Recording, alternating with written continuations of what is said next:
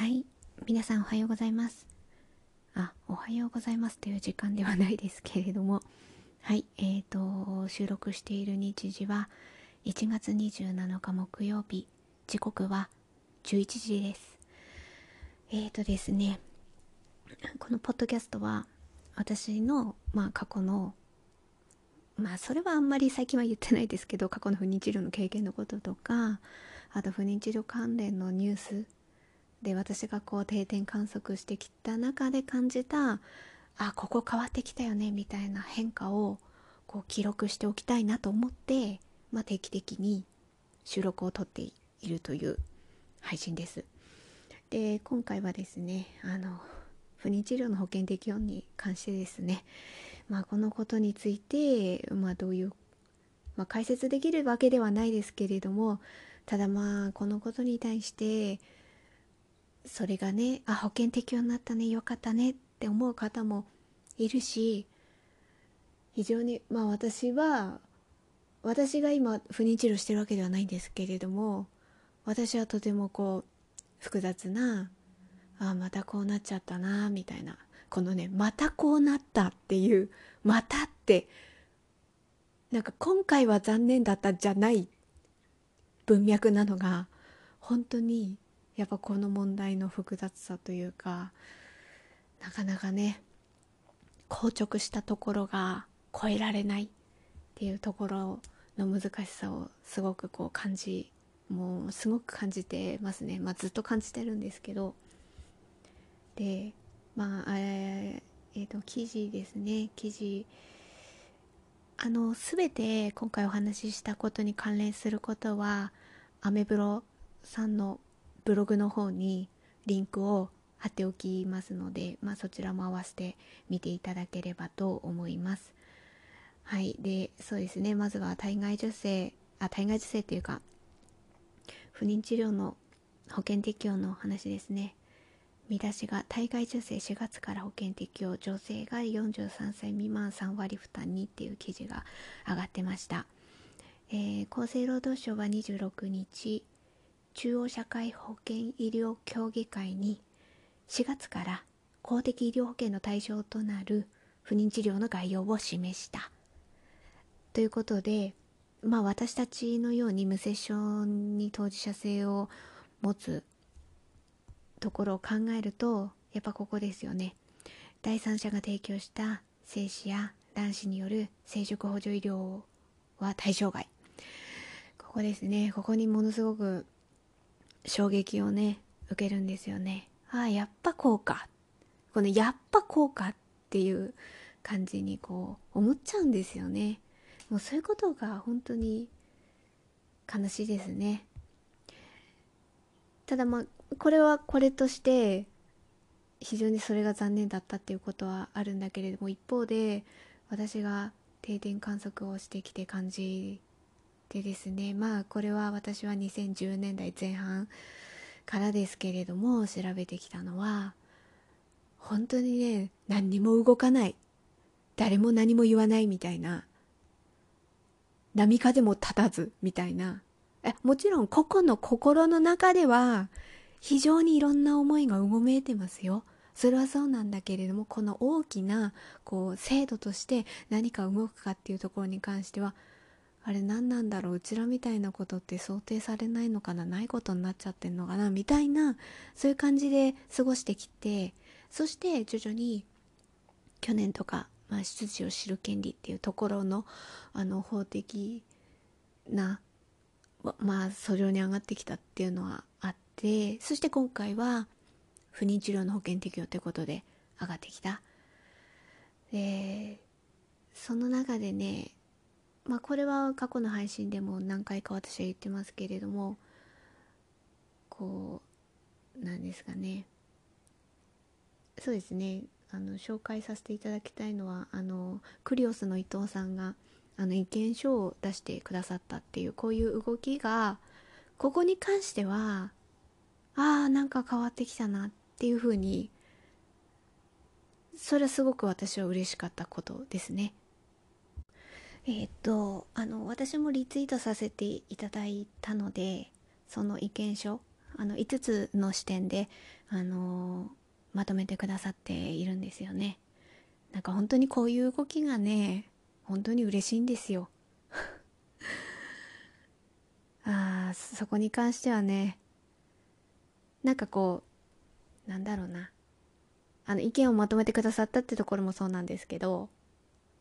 個々でねそれぞれが心の中でものすごくいろいろ考えたりでも考えるのがしんどくて距離を置いたりそういうのが皆さんいろいろだと思うんですよ。で、その、そういう思いをまとめる、まとめてくださる人がいたっていう、そこがね、やっぱ変わってか、2020年代は変わってきたなっていうことはそこに関しては希望だと思うんですよね。で、なんか自分でこの状況をある意味マジョリティ側に説明するってやっぱ私はきついですよね。で、ポッドキャストでも言ってきましたけど、説明する言葉を探してると。なんか適切に的確に簡潔にこれこれこうなんですって言い切るってね、言い切れるってね、それは私はすごく難しいんですよ。なんか違ってたらね、私もマジョリティ側のなんかそれそうだよねそうだよねって大多数がそう思ってくれるだろう的なことを言うんだったら私も言えますよ。でもそうじゃないことをね。だからこう、嵐、風がビュービュー吹いてて、追い風の中前に進むのと、向かい風のままに前に進むのでは全然エネルギーの使い方、エネルギーの量が違うでしょ。もうめっちゃ向かい風吹きまくりですよ。その中で言葉をなんとかなんとか紡いでいくって、それは大変。だからこそ伊藤さんがこういうふうに意見書を出してくださってそれをこう読ませていただいてああよかったなって思う例えば書いてくださったのはそうですね。精子提供を使った人工授精は無精子症という疾病または性別違和という病態に対する治療行為ですって。こういうふうにねああそうだよね。そうだよねっていう感じなんですよ。ここをあそういうふうにあ言ってくださるのありがたいなみたいな。あとこう2番のところで AID は日本では1948年から行われており体外受精よりも古い歴史を持ちます。保険適用について議論することは時期尚早とは言えませんとそうなんか議論が議論がって言うんだけどそれはもちろんそうだなとは思うんだけど議論するためには声上げなきゃならないわけですよ。要するに、まあ、それはね、あのある程度こう、なん、なんて言うんですか、これは知識人って、知識人という、なんかまあそういう関係者関連の方たちが集まって、まあそれを意見を集約して、でもじゃあその、その人たちに意見を送る人その声それをここが上げられるか？それはね、なんかね、そこ矛盾してんですよね。議論するためにはいろんな意見が活発に出なければいけないけれども、じゃあ私は意見言えるかって言ったら、いや、めちゃ口封じられるような社会ですよ、ここってすごく思います。まあ、前回の配信でもね、これは私がこう2010年代、道を模索してた時に感じた観測を、あ感覚をそのままお話しさせていただければ、まるで石を投げつけられるような思い、そんな思いでいた時に、声を上げられるか、いや、また石投げられるかもって思ったら、口塞がれますよ。なんかそこがすごく矛盾してるんですよ。議論が必要です。議論が必要ですって言って、えー、口塞ぐ社会だよ、ここの社会みたいな。なんかそれをね、すごく矛盾を感じながら、私はずっと2010年代は過ごしてきたんですよね。あとは3番目の論点としてよくねそうですよねこの出自を知る権利の保障や生死発生に関する規制などそそこがねあるからなんかそれをこう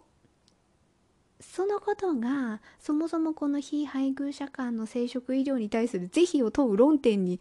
すり替わっていくんですよね。でそれを根拠に保険適用の検討においてはなんかそれをね理由にされちゃうんですよね。いやそこそこはまた違うでしょっっていうなんかここここでは認められてるけどここでは認められてないっていうなんかすごくこうなんだろう矛盾が生じるんですよね。でやっぱこう今の時代の今の流れ感覚だけでもなくもうそれも絡むけれどもいろんなこう個々が関わり合うツールがどうしても出てくる中においてやっぱり個人間でっていうところが出てきてる現実はあってまあそれがちょっと無声書とは違うけどあの裁判のニュースは。そういう裁判に発展してでもそれが何かを否定するエッセンスとして取り上げられるんですよね。なんか根拠にされてしまうんですよね。でもそれって結局ちゃんと法整備をしてこなかったからゆえにそういう問題も出てくるんでしょっていう。そこをこうなんか見たくないものを見なか見なかった結果でしょこれはって。だからこそもうちゃんと最初からその是非をと、うん、なんだろうな。それを理由にねやっぱ保険適用では除外でしょう。みたいな感じのことではなくてちゃんとこれも認められたものだっていうふうに変えて変えた上で制度として整えていきましょうっていうふうにしていかないともうそういうのが個人間でできる時代になっちゃってそこに歯止めかけんのどうすんのっていう話なんですよ。そこがなんかもうでもこれも私もすごく説明するのは難しいんですけどね。そして4番目、えー、現在 AID を受けている当事者は配偶者感染食医療と比べて極めて悪条件な治療環境の中で適切な情報治療支援を得られずに苦しんでいます。っていう。うん本当そこがそこが本当にそれぞれがそれぞれで手探りでねこれからどうしてったらいいの？みたいな感じでそういう気持ちの中でこうなんとかこう進んでるわけで。でもその中でもああなんかうちら除外されんだみたいな。なんかそこでもまたまた一つねなんかなんだろう道が塞がれていくような道が狭ま狭まるん？狭まっていくような感覚になっちゃうんですよね。いやそれはね本当交通費とか滞在費とかねああ卵子と精子があったら違ったのになみたいな。何なんだろうっていうすごいそこだけでものすごくガンとハードルが上がってお住まいの地域によってはねその辺りもプラスアルファで考えなきゃいけないんですよ。ほんとね、切ないですよ。だってこんなこと考えなくて、結婚して、そのうち、あ、授かったって人もいるんだから。何なんだろう、この違いはと。なんかそういうことでも苦しんでいく、いく中で、なんか自分たちは、あ、交通費かかるな、宿泊費どうしようとか、でも予約を取ったけど、1ヶ月先、2ヶ月先、3ヶ月先とかね、そもそも予約も取れるかどうか、いや、要するに AID ってなればね、施設だって限られるし、みたいな。そうじゃなくても無接触のことだだってそうですよ。結果出るまで1ヶ月待ちみたいなね。は あ、な、なんなんでしょうね。なんか、そう、この違いでも苦しむんですよ。あの、自分が子供授かるか授からないかってとこだって、それはね、当然ね、この先どうなんだろうって苦しみがある中で、こういう、なんか心配苦労をしなくても授かれる人もいるのに、なぜこういうことを考えなければいかいけないんだろうっていう、そこにね、要するにこう、別にね、比較しても仕方ないとかね、それは正論でね、言う人いるかもしれないけれども、そりゃ耳に入るでしょ。妊娠しました出産しましたの話は。そこは止められないんだから。だから私せめてその道の先のなんだろう道の幅を狭めないでってこれ何回も言っていくと思うんですけどね。そして5番目の論点として今回保険適用の対象から除外されることにより本治療を必要とする夫婦や生まれる子に対する偏見差別が助長されないことを強く危惧いたしますという。ああもうここの論点が本当私もすごくなんか辛いですね。事実婚夫婦に対する女性や保険適用まで前向きに検討実施される中なぜ法的に婚姻する夫婦の治療が第三者の配偶者を使うという理由のみにて排除されるのでしょうか？だから妻側からすれば私はここですごく苦しみましたよ。私の子宮って何なんだろうって。埋める可能性があったのになんで阻まれたんだろう？みたいな。なんかそれってまあもちろん自分の選択といえば選択だけれどもさあ、まあ、さっきも言ったけどなんか石投げつけれるような気持ちになっちゃうんですよ。あと前もどこかの配信で言いましたけどそれでも自分が子供を産みたいって言ったら親のエゴなのかって言葉がね頭の中に飛んでくるんですよ。そう思わせる社会なんですよ。なぜね結婚して次はお子さんねって言われてそうですねそうですねって私もそれに同調するようなことがそれまで言えていて親のエゴなんてその産みたいですとか早く妊娠したいですとかそう思うことに親のエゴなんて感覚がそれまで全然なかったのになぜ無精子症と分かりその先にねいやでもでも産みたいもんねって夫婦として子供育てたいよねって思って AID ってしか選択肢ないんですもの。なんていうかな。そこが違うんですよね。埋める可能性があるのに阻まれてるわけですよ。でもそれの聖書の事実知る前までは自分も世の中も親のエゴなんて思いはなかったのにその瞬間から景色が変わりカラフルに見えていた景色が白黒に変わり親のエゴなのかなって自分のエゴなのかなっていうふうに思わされる。そこでこう道が狭まっていくような感覚にさせられる。そして今回その保険適用から除外っていうことでさらにそれに拍車をかけるんですよ。でも伊藤さんが書いてくださったところまあ本当共感するというかありがとうございますと書いてくださってって思ったんですけどこう持ちたいという気持ちは精子や卵子を持たないご夫婦においても変わりません。生まれつき精子卵子を持たない人々や後天的な病気により精子卵子を失った人々は子供を持ってはならないのでしょうか。でその後にえっ、と本治療に対する社会の理解が得られていない倫理的な課題があるといった言葉は、うん、その夫婦間の配偶子で子を持つことができる側だからこそ言えるものではありませんかっていうふうに書いてくださってますね。言えちゃうことこそが特権だよねって。なんかこう特権を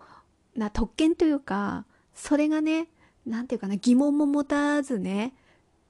あの妊娠したいですって言って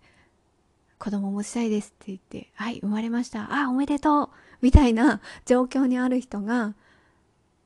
なんでそのそうじゃない人たちの選択肢を奪っていくのってそういう言葉を投げて。なんか自分が選択しないんだったらそれでいいじゃんっていう話であって。でその時に持ち出すんですよ。生まれた子供のことを考えろ。みたいな。そこに そこにねそういうことのエッセンスとして持ち出してくるんですよね。だから私はだからこそだよって生まれた子供のことを考えるからこそだよと言いたいですね。もちろんその当事者の方がそれぞれでどう思うかっていうのはわからないし私がね代わりに答えられることはできないという前提に立って言いますけれども同じだ同じっていうか要するに私何回も道を狭めないでと。どの道もどの選択も等しく肯定されたと感じられた上で患者が選択できるようにせめてその道の広さはどの道も公平であると確保するスタンスでいてほしい。私このことを前回の配信で言ったんですよ。でそれはあのちょっとこう無精子症のことよくわからないあの医師がね一種の家族感がにじみ出ることがあったりしてそういうことをブログで読んだことがあったからあったからいやせめて医療者はちゃんと道をねどの道も公平に確保するスタンスでいてくださいって思ってそのことを配信したんだけれどもこのこういう制度をこう仕組みを作る人にもそれを言いたいんですよ。同じですよ。であの道をねなんか狭められた上に無理に選択した上に自分が生まれたんだって思わせないでほしい。その生まれた側の人に。なんか人知れずやらなければならない医療技術で自分は生まれたんだって思わせないでほしい。どの道も等しく公平にその道のね広さの広さを確保してほしい。で確保された上でたまたま自分の両親はその道を選択して自分が生まれたんだなっていう風に、そういう流れに私はしてほしいなと、せめてね。で、その先にその人が、生まれた側の人がどう思うかっていうのはもちろんそれぞれですけれども、私が言いたいのは、なんか、ことさらね、この選択を認めろってことよりも、そうじゃなくって、どの道も公平にこの道はあるんだよっていう道の確保をしてほしい。今回の保険適用に関するこの対象外っていうのはその道を公平に確保はしてないんですよ。狭めたんですよ。他の道はこれくらい広い道あるよどうぞどうぞ進んで。でもこっちの道はちょっと狭いけどねみたいな。そういうふうにしたんですよ。だからその道をこう公平にしてほしい。それはねこれは想像することしかできないけれどもそのね道が狭くなるってことはやっぱものすごく当事者にとっては負担なんですよ。あなんであっちの道はスイスイ行ける道なのにこっちはこんな狭い道をいやそもそも道が消えかかってるみたいな消えかかってるもう草ぼうぼうで整備もされてないみたいなそういう道を自分たちは進まなきゃいけないっていうそういう感じなんですよ。それはね私はこれは想像しかできないけどでもこういう意見っていうのは私はそれなりにね数少ないながらもブログ読んできたりとか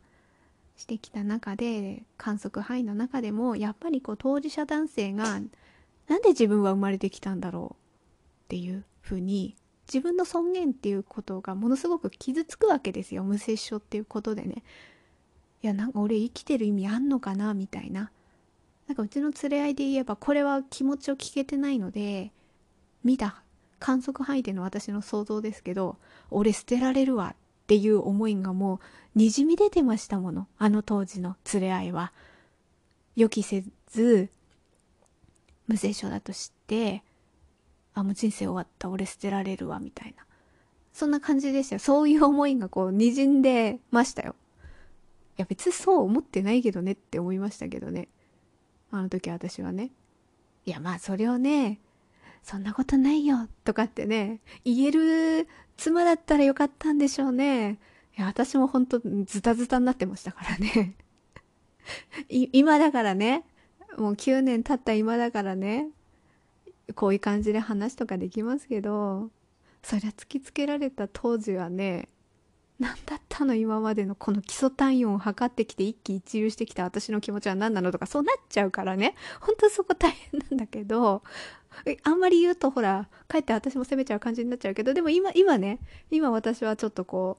うなんだろう私竜巻で例えることあるんですけどあの当時は本当竜巻にこう巻き込まれてぐるぐるしちゃってってるわけですよ。そのねぐるぐる竜巻の中でね冷静に考えろっつったって無理な話であって今ちょっとこう竜巻をあるけどねあったけどこう遠くからねああ今竜巻が北の方にあるなとか思ってなんか近づいてきたらちょっとあの距離取ろうとかだからそういう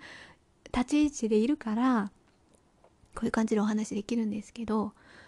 でもこうなんかすごく自分の尊厳がね傷つくなんで自分は生まれてきたんだろうってこういうこんなことじゃ俺意味ないじゃんみたいなあ人生終わったわみたいなそういう感じになっちゃう場合があってもちろんここでどう思うかわからないですけれどもそう思った時に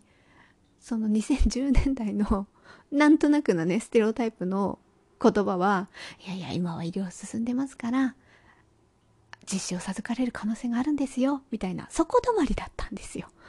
でももうもうそれも過ぎていやそれじゃもう賄いきれないと。かえってそっち側の人の方が少ないんだから。ダイヤモンドユカイさんのようなね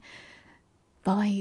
の結果が得られる方がねいるいますよ。いますけど少ないんだから。ことさらそれをだけ言ってもしょうがなくて。じゃあそれ以外の人にそれ以外の人がその傷ついた状況からどう歩き出せるかって考えた時に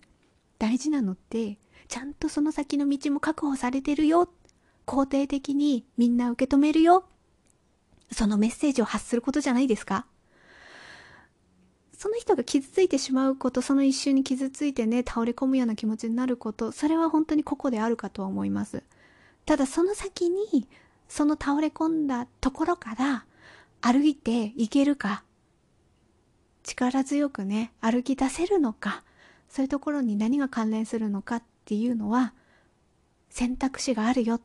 そしてその道の幅の広さは公平だよ。どの道も同じような幅の広さで進んで大丈夫だよ。だからその中から自分たちで選んで決めてね。せめてそういう感じの道を確保、せめてしてあげてよって私は、まあ、あの当時を振り返ると思いますね。それが片やこの道だったら石投げつけられるかもみたいな気持ちにさせないでこれからの人にはそれをさせないでっ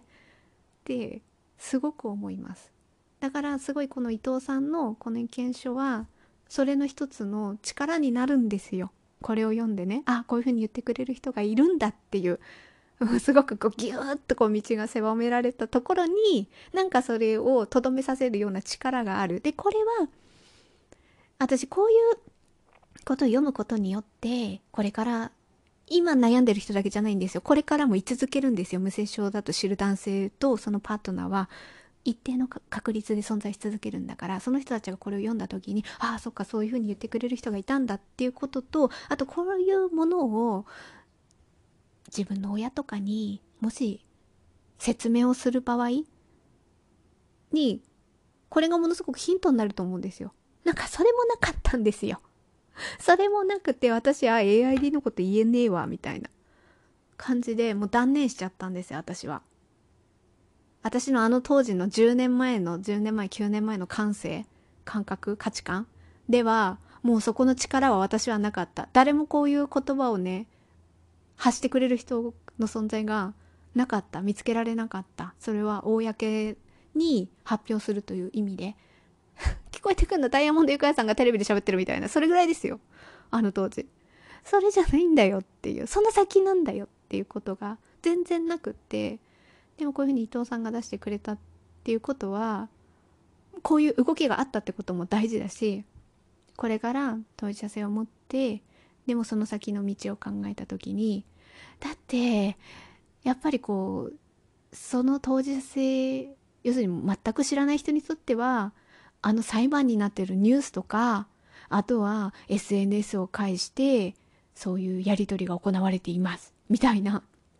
なんかものすごくこう影の存在みたいな。え、こんなことやってんの？みたいなイメージ側しかないんですよ。で、そういうイメージを持たれた中で、当事者性を持った人が、そういう人に説明するってものすごく大変だと私は思います。だからこそこう伊藤さんがこう客観的に数字を出してくれたりして文章にしてくださった。ここであそうそうそうだよねそうだよねって本人も当事者も思えるんじゃないかなって。そういうこう助けに私はなるんじゃないかなと思ってて。道を狭めないでっていうことっていうかななんとなく背景違うんですけどちょっとこれにまあ関連するというかエピソードをちょっとあのリツイートしたんですよ。あのアメブロさんの方にもそのリンクをツイッターのリンクを貼らせていただきますけれどもえ、ー、と漫画ですね。あのこれ不妊治療とか AID とかそういうこととはあの背景は違うんですけどえー、漫画家の佐藤あごめんなさい伊藤正臣さんのツイッターで、えーと、男性2人があのコストコに行ってびっくりした話っていうことであゲイカップルがコストコに行ってびっくりした話っていうところでこう上がってたストーリーが私あいいなって思ったんですよ。でこうすぐ読めるので見て,、まあ、見ていただければっていう感じなんですけれどもまずねコストコに行く時点の話でああ家族連れ多いよなってなんか男2人で行くとやっぱり浮くよなっていうこうマインドがまずあってコストコに行くわけですよ。あのこの2人のうちの1人の方がそう思っちゃう。でなんかそう思っちゃうことっていうことがなんかなんていうかなまだ起こることの前何も起こっていないのに何かをこう心配してこういうこと思うってことはすごくよくわかるんですよ。だ私はやっぱりこう子供がいないっていうことに引きつけてああここに行ったらなんか子供のこと突っ込まれるかもしれないなとか何か一つ心配事が積み重なっていくんですよ。どこかに行く誰かと会うそういうところにこうまだ起こってない不安がよぎるこういうことそここそがねななんでこういうことを思わなきゃいけないんだろうって。ああこれの当事者性を持つ前はこんな感じのことを思わなかったな。どこかに行くにもこういう心配事とか抱えなかったな。誰かと会うにしてもああ会うの楽しいなって思って会えてたなとか。ほんとそこが積み重なっていくんですよね。でまあ、あのここの趣旨としてはこう家族カードが作れるだけれどもそこでも心配事がまた出る。心配事っていうか気がかりなことが出るわけですよ。ああこう思われるかなどうかなみたいな。でも結果としてまあ読んでいただければいいんですけど案外あのなんか別に何も心配事はなくすんなりあ、オッケー、え、え、いいんだ、みたいな感じになって、ああ、よかったってほっとした、みたいなことが、あの、漫画としてあって、なんかこうなればいいなって。だから私さっきからこう道がどんどん狭くなっていく。で、どの道も、こう、道の幅の広さを公平に確保してほしいと。これはここに通じるんですよ。こうやって心配事があったけれども、あ、この道でも大丈夫なんだって思わせてほしいと。なんか私その後に、その、その漫画をリツイートした後に言ったんですけど、いろいろ心配して想定されるストーリーを考えて疲弊してでもその先にすんなり受け入れられるという状況は嬉しいよね。背景は違うけれど私はこういう感じになっていけばいいなと思っていると。こう時に詮索されジャッジされ受け入れてもらえるために必死で説明する。その負担が少しでも減っていくといいなと思うっていうふうに書いたんですよ。こういうところが私はあの何て言うか背景は違ってもすごく通じるしこういうところがヒントになるんですよ。なんかね呼吸するのに気道がどんどん狭くなって苦しくなっていくみたいな感じなんですよ。だからせめて呼吸をする。なんかこの息苦しさがこう呼吸しやすい深呼吸いくらでもできるような感じで確保してほしい。そういうふうに思いますね。なんかね今今ね選択肢を本当に。グラデーションの中でいる方もいらっしゃるでしょうしこれから知る当事者の男性の方もいるわけで皆さんそれぞれの、ね、今どの段階にいるかっていうのは違うんですけれどもでもどの人においてもねどの人においてもその先を考えた時にあ大丈夫なんだこの道もあるんだってせめてそこを思わせてほしい。あのね無精症ってことに関してはもうそれはね人知を超えたものというか努力とかその根性論とかそれでね何かを変えることはね上がらえないんですよここに関しては。あのね上がらえない運命背負ってる人っているんですよ。それその人が何にも悪くないのにね。だからもうそれで一つ何かをこう肩にのしかかってるものがあるわけですよ。ああこれ説明しなきゃいけないのかな。説明したらどんな反応されるかな。どんな風に説明しようかな。でもこうああこの次会った時言おうかな。でも言わなくてもいいかな。とかね。そういうことで ぐるぐるしてることだけで疲弊してるわけですよ。だからこそいやいや道はちゃんとあるよっていうことだけをことだけっていうかそこせめてそこは私は覚悟していただきたいっていうふうに思います。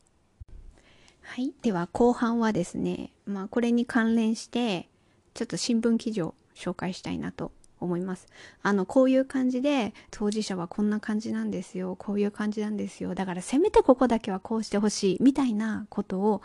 言って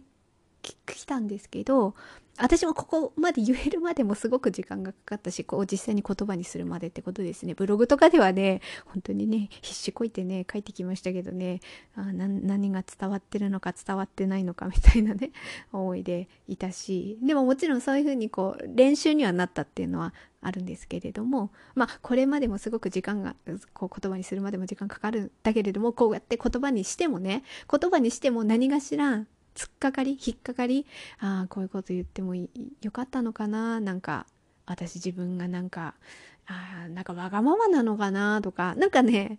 そういうふうに思わされちゃうんですよね。でそれ自体も負担になるんですけどなんかそれの助けになる私は新聞記事をちょっとうち新聞撮ってるんでえっ、ー、とねうちの新聞まあ地方紙なんですけど1月13日木曜日の新聞記事であ富永京子さん発見と思って。富永京子さんの記事を見つけました。でちょっとこれを紹介したいなと思って。えー、っとタイトル「視点を変え違和感伝えよう」とかね。あの身近な社会運動を広げるには立命館大の富永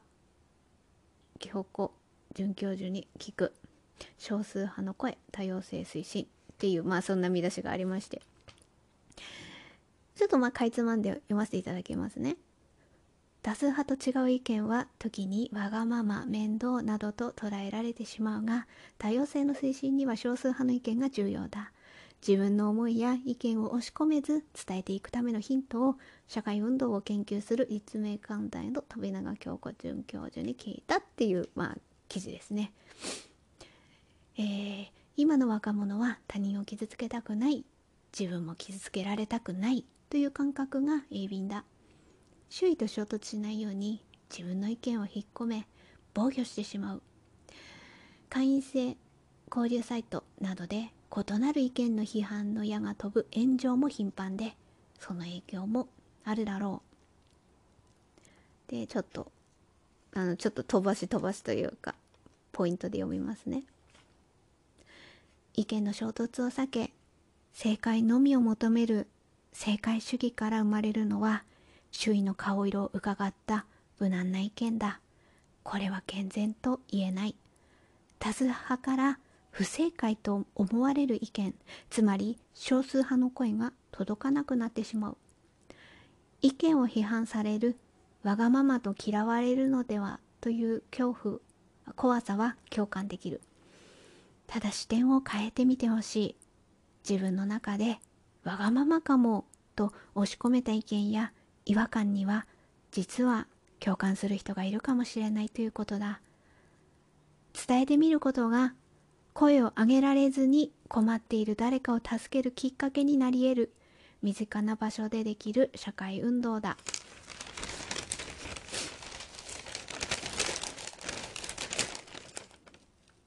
普通に対する引っかかりの角度はいろいろあってよい。私が知るある学生は兄弟が生まれた時に周囲が男か女かとしきりに聞くことに疑問を抱いた。別の学生はブスとディスる表現にモヤモヤした。性別の在り方ルッキズムに関わる違和感だ。意見を聞く側は自分の常識で人を測らない姿勢が大切だ。拒否や否定をせずに聞くこと安心して意見を言い合える思いを打ち明けられる環境にすれば一人一人が意見を言いやすくなる。新型コロナウイルス下ではいろんな困りごとが可視化され助け合いや連帯が生まれた。その連帯が声を上げる土台になり政府や学校など公助に課題解決を訴える行動につなげてほしいと思う。というあの新聞記事です。もうねこういうのを読んでねなんかこう自分のなんか富永さんのなんか言葉でねこの前ポリタス出られた時にちらっと言ったような自分の当事者性に負けたくないっっていうような感じの話をしてたと思うんですよね。なんかそれがちょっと印象的で、ああ、私も自分の当事者性に負けたくないな、みたいな。本当もう潰れまくりだったですよ。ああ、本当本当すごいつら、辛いですよ。辛いですよ。もう負けまくりみたいな感じなんだけども、でもなんとかね、こういう富永さんのこういう記事とかを読んで、なんとかこう奮い立たせるんですよ。こう、わあ、自分わがままかもしれないとかね、あ言わない方が無難に生きていけんのかなとかね、そういうこう思う波にね、飲み込まれ翻弄され、その中で何年もね、生きてきて、でも納得はしてないんですよ。そしてなんかこう記事とかニュースとか意見とか出てくると、うわ、めっちゃうちらのことながったことになってるわ、みたいなことがものすごく感じるんですよね。だからやっぱりこうそうですね。だから私まずねポッドキャストからやってるのはここここあるんだよね。あの意見を聞く側は自分の知識で人を測らない姿勢が大切だと。拒否や否定をせずに聞くこと。安心して意見を言い合える思いを打ち明けられる環境にすれば一人一人が意見を言いやすくなる。ここですよね安心して意見を言い合える思いを打ち明けられる環境にすれば一人一人が意見を言いやすくなるこれが私が今のこのポッドキャストなんですよ。あの別になんか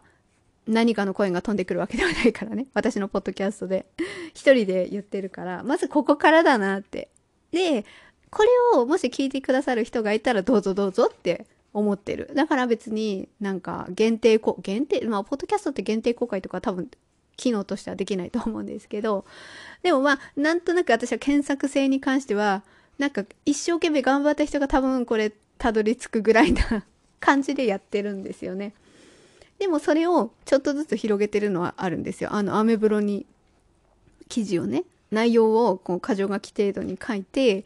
あの、ブログにアップして、で、それを、リンクを今ツイッターに投稿したりっていう、なんかそれをね、ちょっとずつは広げようかなとは思ってるんだけど、でもこ、ここ、ここからやってるわけですよ。こう安心して意見を言い合える思いを打ち明けられる環境環境ここここがまさにそれみたいな。でそれを聞いてそうだなって思った人がいていやだって私だってそれは伊藤さんに連帯したいですよあの言ってくださってありがとうございますとここで記事をあ記事っていうか意見書を紹介したのもそれですよね。私も本当こうありがたいなって。でこういうことで助け合いや連帯が生まれそれがどう広がっていくかなんですよ。ここにね。で、この辺り、こうで、ここ、で、そこから徐々にね、でもね、これが本当にまた難しいとこでね、無接触だからね、今ほらツイッターで炎上するじゃないですか。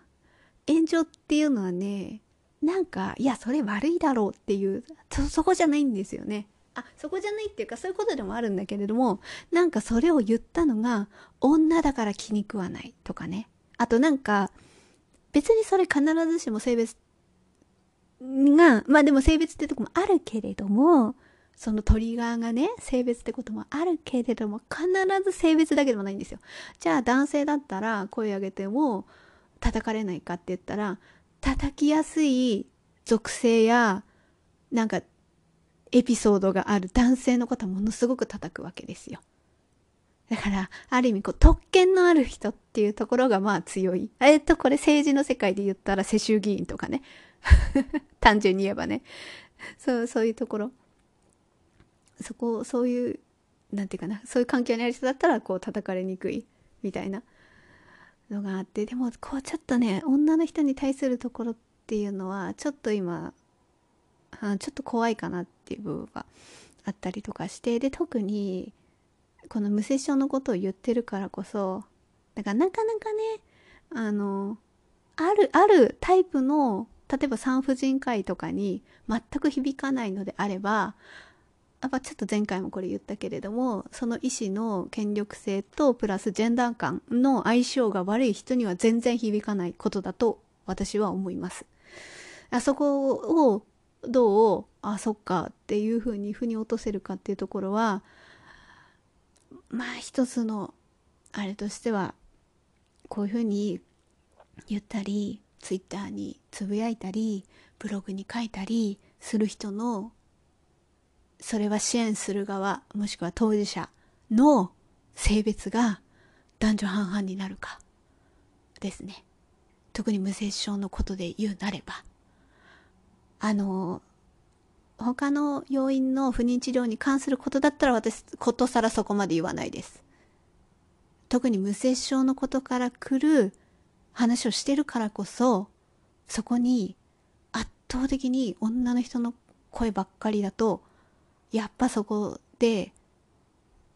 何て言うかなシャッター閉めちゃうタイプの男性。男性っていうかこの権力のある側っていうか意思決定権になんか反映する側、まあ、もしくは要するに産婦人科医が声を上げたらね私が声を上げるよりもっと大きいですからね。病院として声を上げるかどうかっていうところは大きいですから。そういうところに変わってくるかどうかっていうのは医師のジェンダー感も絡んできてそこで相性が悪いと気に食わないと。やっぱ家族間に絡んでくることだから。でその人がね良妻とはどういうものかって根底にあるか。家族間っていうところはどういうものかっていうところを考えた時にいくら無接触が背景にあるとはいえやっぱそこに言葉悪いですけど、まあ自分のポッドキャストだからあえて直球に言えば女のわがままだと。女性側の声しか見えてこないとね。旦那がいるのに他の男の。みたいなマインド。これは、ね、中には意志のこう、深層心理までこう深くあると思いますよ。それ意思だけじゃないですよ。一般的なことでもなかなか家族間っていうところでこう反発心が湧く人がいるならば、その人にとっては無精子症っていうことがどういうことなのか、そもそも無精子ってことがあること自体もね、そ、なんていうかな、見たくない、知りたくない現実だと思うんですよ。男の人にとったら特にね。知らないでいられたら知らないでいたいことなんだから、そしたら積極的に知りたくないわけで。でも、そういう中で AID とかが出てくると、なんで勝手にそんな選択してるんだ？みたいな。男をないがしろにしてるっていう風に捉える人もいるんですよ。残念ながら。そうなった時に、その困りごとを訴えてる声が女性側の声しかなかったら、反発心が出る可能性はあるわけで、そこが今後いかに男女比が半々になるか。女の人も声も見えるけどあ当事者の男性はこういうふうに思ってるんだな。あとはまたそれを支援してる男性の声はこういう思いなんだな。そういうのが半々で見えてくるか。っていうところ。もし何か突破口があるとするならばそれが見えないとよくあるステレオタイプのストーリーだと、立場が弱いから旦那さんは強く言えなかったんだ、みたいな風に取られかねないわけですよ。そうすると、そういうストーリーだと余計腹立たしいわけですよ。男をないがしろにして。男を立てるっていう言葉がなぜあるかってとこですよ。女を立てるっていう言葉とはないじゃないですか。そういう、でもそれはいつの時代の話だよ、昭和歌謡とかってね、いいろいろツッコミもできますけれどもそういう感覚が染みついた人にとっては染みついてるわけでそういう人がやっぱ反発心が出たりするわけでそういうのがツイッターに書かれたりとかする。でも別にそこまで強く思ってない人の方が大半なんですよ。大半だけど過剰に反応する人が過剰に言葉を残すっていう方が結局は見えちゃうんですよね。そうなるからうわってうわそういう風に思われるんだうわってやっぱこう当事者性を持って間もない時期にそういう言葉に当たるとそれは疲弊しますよ。なんかそういうことが本当繰り返されてるんじゃないかなって。で、その流れを変えるには私はももしかしたら他の方法もいろいろあるんでしょうけれどもまあ手っ取り早いのは男女比半々男女比半々になってこの問題のなんか思いを語る声がもうほんと何回も言いますけどバランスが悪すぎるんですよね。でももちろんね言い出しがたい感情も分かりますよ。まあ、あんまりこうえっ、ー、とえー、記事深くあれしないですけどあのリックだけ貼っときますあの鈴木おさむさんがね男性不妊がこうも知られてない理由っていうことでなんか記事がありましたからねだからそもそも聞く機会もないからねどういう文脈でね話できるかって言ったらねあの茶化したりとかからかったりとかそういう文脈でしか語られてそそっちの方がよっぽど語りやすいんですよ。うんと男同士のボーイズクラブのノリの中でねそういう感じでこう茶化すなんだ一つのトピックとして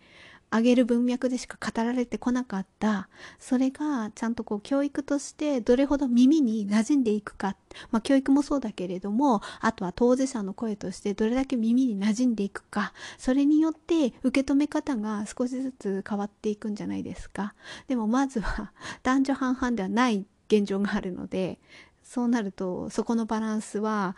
今2022年においても全然まだまだバランスは悪い。ですね。そこに関しては本当に変わらない。女性同士でコメントをやり取りする関わりは見えるけれども、じゃあ男性同士はってなったら、もう全く、ほぼ全く見えないっていう感じ。それが、あ、こういう場合もあるんだってことがある程度広くこう耳耳に馴染んできた先にそれがどう変わっていくかもしそれの一つのきっかけになったらいいなと思って私は女性側の立場ですけれどもこういう場合もあるんですよなんかこんな感じで私2010年代見てきましたみたいなことを話させていただいてるんですね。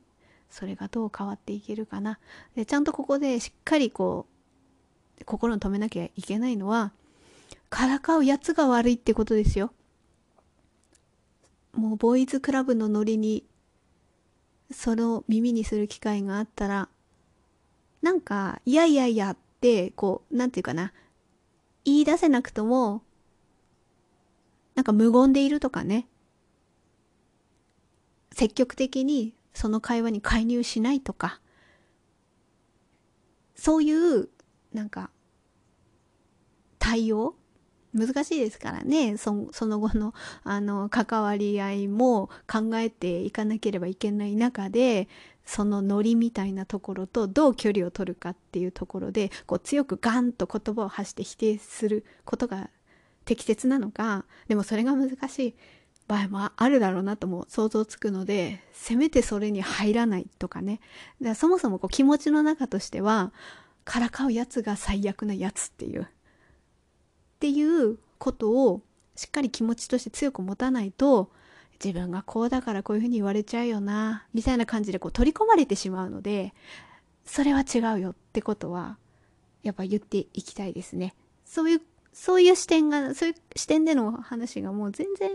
そもそもないんですよね。だから結局はこう沈黙してなかったことにした方がいいんだみたいな感じにこうとらわれてしまいますのでただもうそれでは賄えないんですよ。あの、よく私、まあ、いずれ、いずれ紹介できたらいいなとは思うんですけど、あの、橋田壽賀子さんが、の本があるんですよ。恨みっこなしの老後っていう本があって、その中で、あの、子供が欲しかったけどできなかったっていう思いについてこう書かれてる部分があるんですよね。まあこれは本当にこうえー、て言うんですかね、圧倒的なこの先輩たちの、先人たちの言葉として、すごく大事な言葉だなと思うんだけれども、一方で、こう旦那さんに対する記述もちょっとあって、その部分っていうのが、えっ、ー、とね、医者からは夫の検査も勧められましたが、もし夫が原因だと分かったら、かわいそうだなと思ってやりませんでした。医者に妊娠できると言われたものの原因は私かもしれませんし2人の相性が悪いということもあるかもしれない。原因不明のままにしておいた方がいいと思ったのです。という記述があるんですよ。でこれに対してなんか美談的に取り上げるコメントとか私見たことがあったんですね。なんかこう旦那さんのことあえてしなかったみたいだよみたいな。それがいい風に書かれてたことをたまたま何かで読んだことがあってそれで私この本にたどり着いたんですよ。あえなんか書いてあるのかなと思ってでそれが多分今ここの記述だと思うんですけど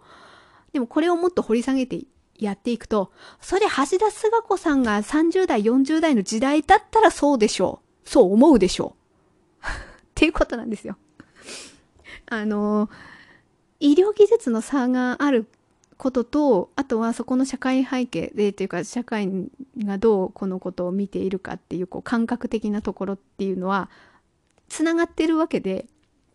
私も橋田壽賀子さんと同じぐらいの年代だったら多分こう思ってた。だってテセも顕微授精もできないんだから。選択肢としてないんだから。多分人工授精とかだったんじゃないですかね。できるとするならば。その時代だったら原因分かってもね。まあ分かんないしね。なんか逆に分かっちゃったらかわいそうかもしれないしね。だったらいいんじゃない？やらなくて。って思ったと思いますよ。でも今違うんですよ。男性側の手術もできるしプラスアルファ警備女性もできるわけだからそういうふうに時代が変わってしまった。これは止められないんですよ。そその時代はそれでよかった。だから男の人は知らずに済んだ時代があったわけですね。